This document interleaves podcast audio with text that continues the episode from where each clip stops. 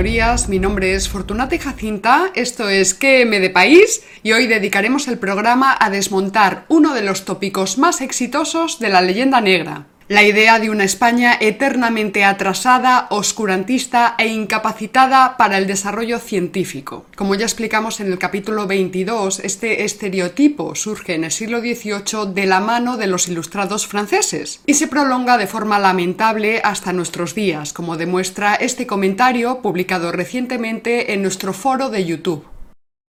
Os falta epistemología a los españoles para acercaros a ninguna suerte de idea abstracta.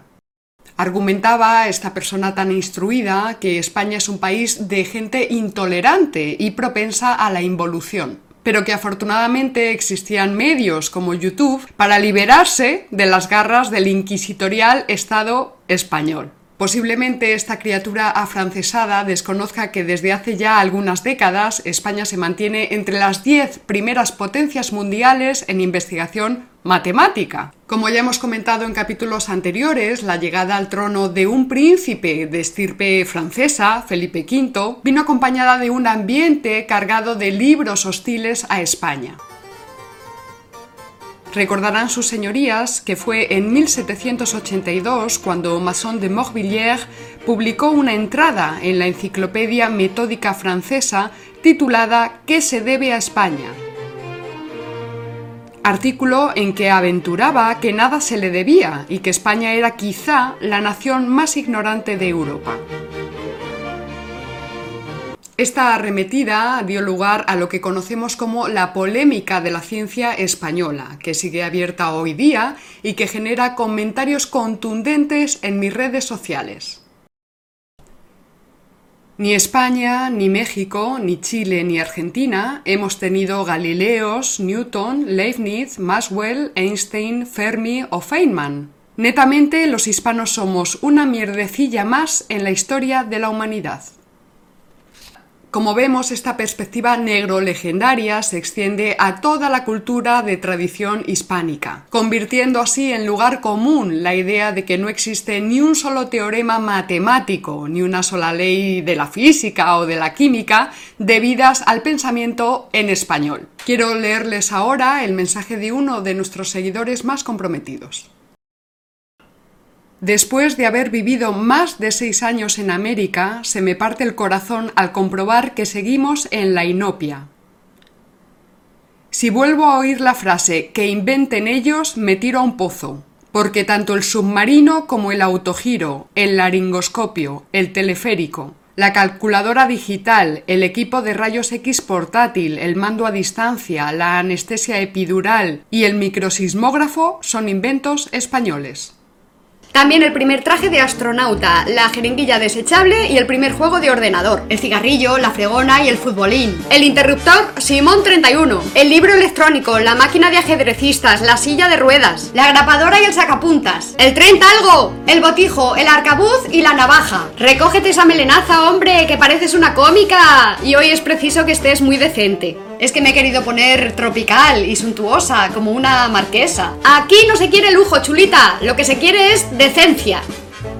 Para abordar el tema del presente capítulo, vamos a seguir el guion de un interesantísimo ensayo publicado en el año 2013 por el matemático y doctor en filosofía Carlos Madrid Casado. Artículo, por cierto, que será ampliado en una lección magistral que tendrá lugar en la Fundación Gustavo Bueno de Oviedo el lunes 11 de marzo. Al final les pondré el enlace para que el que esté interesado pues pueda escucharla.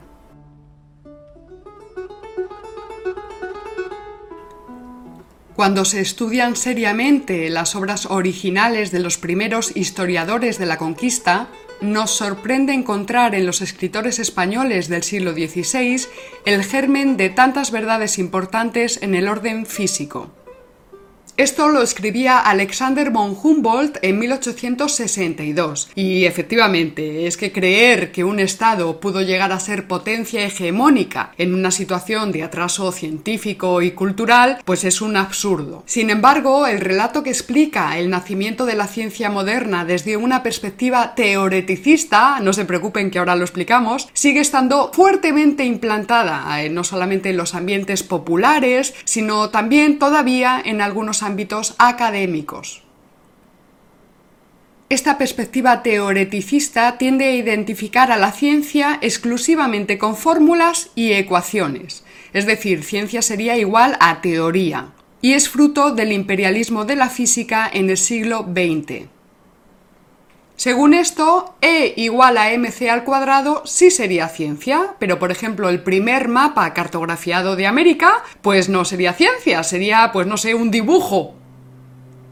Afortunadamente, desde hace décadas se viene gestando una nueva concepción de la ciencia un giro historiográfico iniciado a comienzos de los años 80 de la mano sobre todo de investigadores estadounidenses, pero que contó con españoles tan notables como José María López Piñero. Este nuevo enfoque fijó su atención no solo en la elaboración de teorías, sino que tuvo también en cuenta los instrumentos, aparatos, máquinas y seres humanos implicados en la práctica científica. Ni que decir tiene que este giro historiográfico ha permitido incluir a España y a Hispanoamérica en la revolución científica. Por tanto, ¿qué se entiende por ciencia? Eh, tal y como señala Carlos Madrid en su ensayo, no existe la ciencia con mayúscula y en singular, sino una pluralidad de ciencias con contradicciones entre ellas, como ocurre entre la teoría de la relatividad y la mecánica cuántica. Por otro lado, tal y como señala el filósofo español Gustavo Bueno en su teoría del cierre categorial, en español podemos distinguir cuatro modulaciones cronológicas del término. En primer lugar, tendríamos la ciencia como saber hacer, ligado a la técnica, al taller. Sería, por ejemplo, la ciencia del pintor, en segundo lugar, la ciencia que da lugar a lo que podríamos llamar primera revolución científica, protagonizada por la geometría griega. En tercer lugar, las ciencias positivas, cuyo escenario es el laboratorio y que da lugar a la revolución científica de los siglos XVI, XVII y XVIII, momento en que nacen, por ejemplo, la física y la química. Y en cuarto lugar y último, las ciencias humanas, entre las que incluiríamos la historia y la política. La modulación que a nosotros va a interesarnos es la tercera, la de las ciencias positivas. También es importante señalar que desde las coordenadas del materialismo filosófico, que es el sistema que nosotras practicamos, las ciencias no provienen de la filosofía, como nos dijeron en el colegio con aquello de que la filosofía era la madre de las ciencias. No, las ciencias provienen de las técnicas. Para que el mundo acabe en el gabinete del geógrafo o del cosmógrafo, hace falta que las expediciones hayan podido geometrizar las nuevas tierras, cuadricularlas. El trabajo de los geógrafos o cosmógrafos no puede, por tanto, desconectarse de los viajes de los navegantes.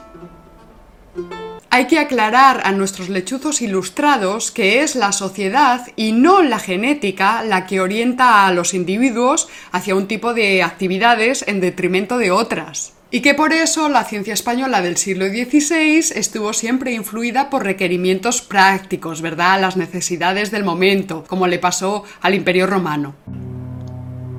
La ideología imperial expansionista y el auge económico y militar favorecieron en España las ciencias al servicio de la navegación, la geometría, la cosmografía, la minería, la metalurgia o la ingeniería militar.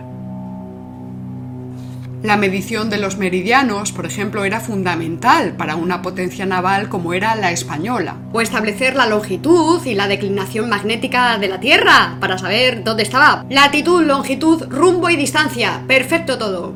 Este tipo de conocimientos fueron considerados por el poder político como secretos de Estado y de hecho la Marina inglesa no alcanzó algunos de ellos hasta finales del siglo XVIII. Y una última precisión, antes de meternos ahí con el meollo, es que el propio término científico, eh, como sustituto del término antiguo de filósofo natural, no apareció hasta finales del siglo XVIII y no se popularizó hasta el XIX. Los científicos hispanos no eran, por tanto, físicos, sino astrólogos y cosmógrafos. No eran químicos, sino alquimistas y ensayadores. No eran biólogos, sino coleccionistas de gabinetes de historia natural o curiosidades. En definitiva, no eran científicos en el sentido moderno del término, pero todas sus averiguaciones sentaron las bases de la revolución científica. Sin ánimo de ser exhaustivos, resaltaremos ahora los hitos científicos y técnicos más sobresalientes de la España del siglo XVI, El día que se completa la circunnavegación con el Cano, se confirma empíricamente la teoría griega de la esfericidad de la Tierra. Con ello se demostraba que las teorías abstractas podían estar relacionadas con la misma realidad, la realidad práctica, empírica, dando así paso a la modernidad. Si la ciencia moderna hubiera de marcar el día de su origen, esta nueva era no empezaría el día en que Bacon publicó su Novum Organum, ni el día en que salió a la luz el método de Descartes, sino el 7 de septiembre de 1522, día en que Sebastián Elcano llegó a Sanlúcar de Barrameda en la nave Victoria.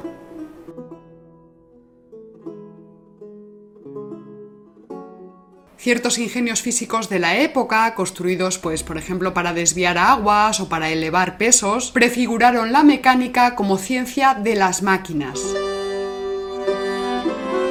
En España podemos destacar los inventos de Jerónimo de Allanz, quien diseñó el primer precedente de submarino y un traje de buceo operativo. Esto posibilitó que el día 2 de agosto de 1602, ante la atónita mirada de Felipe III y su corte, un hombre permaneciese sumergido a 3 metros de profundidad en el río Pisuerga, en Valladolid, hasta que transcurrida una hora el rey le mandó ascender. Simultáneamente al inglés Gilbert, eh, Jerónimo de Allanz, elaboró un informe donde hablaba de la aguja de marear, que era la brújula estableciendo incluso la declinación magnética, que él llamaba nordestear. También diseñó ingenios de vapor para el desagüe de las minas. Lejos de lo que solemos pensar por culpa de la leyenda negra, lo cierto es que la monarquía hispánica aceptó el modelo copernicano como una nueva técnica de cálculo, se empleó, por ejemplo, para la reforma gregoriana del calendario juliano, que fue una de las grandes empresas científicas de su tiempo. Fue impulsada por Gregorio XIII con el apoyo de Felipe II. La reforma fue llevada a cabo por el jesuita alemán Cristóbal Clavio, el teólogo y matemático español Pedro Chacón y el claustro de la Universidad de Salamanca. Los primeros países en aceptar el nuevo calendario gregoriano fueron España, Italia y Portugal en 1582. Sin embargo, Inglaterra y sus colonias americanas no lo hicieron hasta 1752.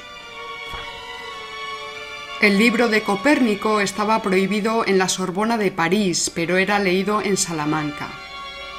Las ideas heliocéntricas fueron enseñadas por Jerónimo Muñoz, quien defendió frente a los aristotélicos que el cielo no era inmutable ni incorruptible tras observar la supernova de 1572. Roma condenó el sistema copernicano en 1616, pero la prohibición no fue recogida en el índice español de 1640 y de hecho tardó bastante en ser censurado. En definitiva, la condena de Galileo condicionó, pero no impidió la difusión del heliocentrismo en la España de los siglos XV, XVI y buena parte del XVII. El conocimiento y el tratamiento de los metales fue clave no solamente para la fabricación de armas, sino sobre todo para determinar la ley de las monedas, un factor imprescindible de cara al comercio. Gracias a ello, el real de A8 fue durante más de tres siglos la moneda de referencia en la economía mundial. Felipe II mandó construir en el Escorial la Torre de la Botica, un espacio destinado a enfermería y laboratorio, que sirvió para practicar la alquimia y la destilación, obteniendo así el principio activo puro de muchas plantas y minerales. Ni que decir tiene que esta protoquímica sirvió de base al desarrollo de la farmacopea en el siglo de oro. Luis Collado y Pedro Jimeno, ambos discípulos de Besalio, convirtieron a la Universidad de Valencia en la primera de Europa en incorporar la anatomía besaliana. De esta manera, los médicos hispanos se formaron practicando disecciones y autopsias en las universidades de Valencia, Lérida y Valladolid, y también en la de Bolonia, donde estaba el Colegio de los Españoles. Andrés Laguna, médico personal de Carlos V, editó el Dioscórides, corrigiéndolo y ampliándolo en casi un millar de referencias. Juan Valverde de Amusco publicó en 1556 de la composición del cuerpo humano, donde dio a conocer la circulación pulmonar, dado que la obra de Miguel Servet había sido prácticamente destruida por Calvino y sus acólitos. El libro Examen de Ingenios para las Ciencias, de Huarte de San Juan, fue el texto científico más reeditado de la época. Contó con 82 ediciones en siete idiomas. En él relacionaba por primera vez la medicina y la filosofía natural con la psicología y la pedagogía. Caso interesantísimo es el del médico Gómez Pereira, nacido en Medina del Campo y que defendió ideas próximas al mecanicismo cartesiano. Por último, señalar que la medicina española de la época absorbió la sabiduría indígena americana en relación al tratamiento de las enfermedades y al conocimiento de las plantas y de los remedios. Las artes matemáticas ya contaban con muy buena presencia en las universidades españolas desde la Edad Media y como ya sabemos, pues la siguen teniendo. Podemos destacar a Pedro Ciruelo, profesor formado en Salamanca, que enseñó en París e introdujo las matemáticas modernas en España. Tuvo como alumnos a Pedro Esquivel y a Domingo de Soto, este último leído y admirado por Galileo. Y como podemos imaginar, la ciencia no solo estaba al servicio del imperio, sino también de la corte. Los matemáticos Pedro Esquivel, Juan Bautista de Toledo y Juan de Herrera fueron piezas centrales en el estudio geodésico de los enclaves conocidos como sitios reales. Estos estaban constituidos por bosques, jardines, espacios agrícolas, fábricas, núcleos urbanos y residencias palaciegas. Felipe II ordenó la fundación de la primera Academia de Matemáticas moderna. Los matemáticos de la Academia se sirvieron de los fondos de El Escorial, que atesoraba múltiples instrumentos y valiosos libros comprados por el rey, no faltando tampoco obras que el Santo Oficio había expresamente prohibido. Fruto del control burocrático de Felipe II, se ordenó una exhaustiva obra estadística conocida como las relaciones topográficas del reino. Allí se sistematizó la información social, económica, geográfica y cultural de todos y cada uno de los pueblos, poblados, aldeas y ciudades que componían los dominios del monarca.